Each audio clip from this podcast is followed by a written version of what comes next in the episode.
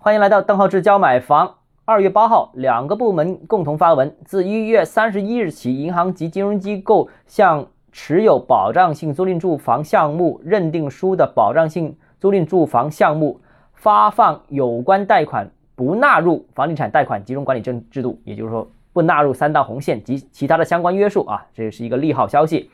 那房地产市场当然是收获了这条利好消息，政策对发展租赁市场也给予了更多的支持，但是否足够呢？其实五年前我们也看到啊，这管理层也是鼓励大力发展长租公寓市场，也给了一批政策，也孵化了一批企业，比方说像蛋壳这类的企业。当然，大家也看到蛋壳这类企业刚刚破壳，便一家接一家的宣布倒闭，呃，一家接一家的宣布暴雷。那当年的问题是长租经营企业找不到盈利模式，导致了当年发展起来的这批企业都活不下去。那今天啊，这个希望大力发展保障性租赁住房。那调整了盈利模式为驱动的这种经营模式，改为地方啊政府牵头，以大城市新增公共产品和新增这个公共产品的服务为目标，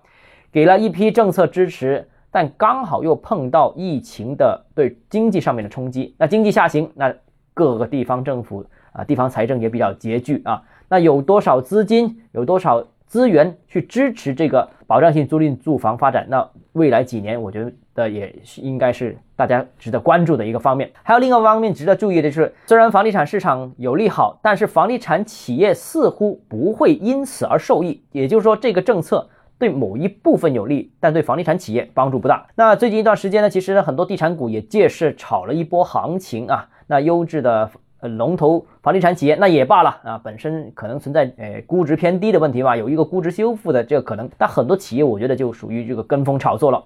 那首先呢，目前的房地产企业呢也没有主动参与到保障性租赁住房的发展当中。那部分项目呢有要求建设保障性租赁住房的，那占总量也比较有限。那其次呢，文件也没有说商品房项目里面的保障性住房，呃，是不是可以切出来单独进行融资啊？呃，就算可以的话，那技术上怎么操作，其实也是比较复杂的。呃，保障性住房发展的主体是地方政府，那执行肯定多数是地方政府下属的一些企业，那所以呢，没有必要对这个政策进行夸大炒作。这个政策也利好不到我们看到的这些上市房企啊。好了，今天节目到这里啊，如果你有其他疑问想跟我交流的话，欢迎私信我或者添加我个人微信，账号是教买房六个字拼音首字母小写，就是微信号 d h e z j m f。我们明天见。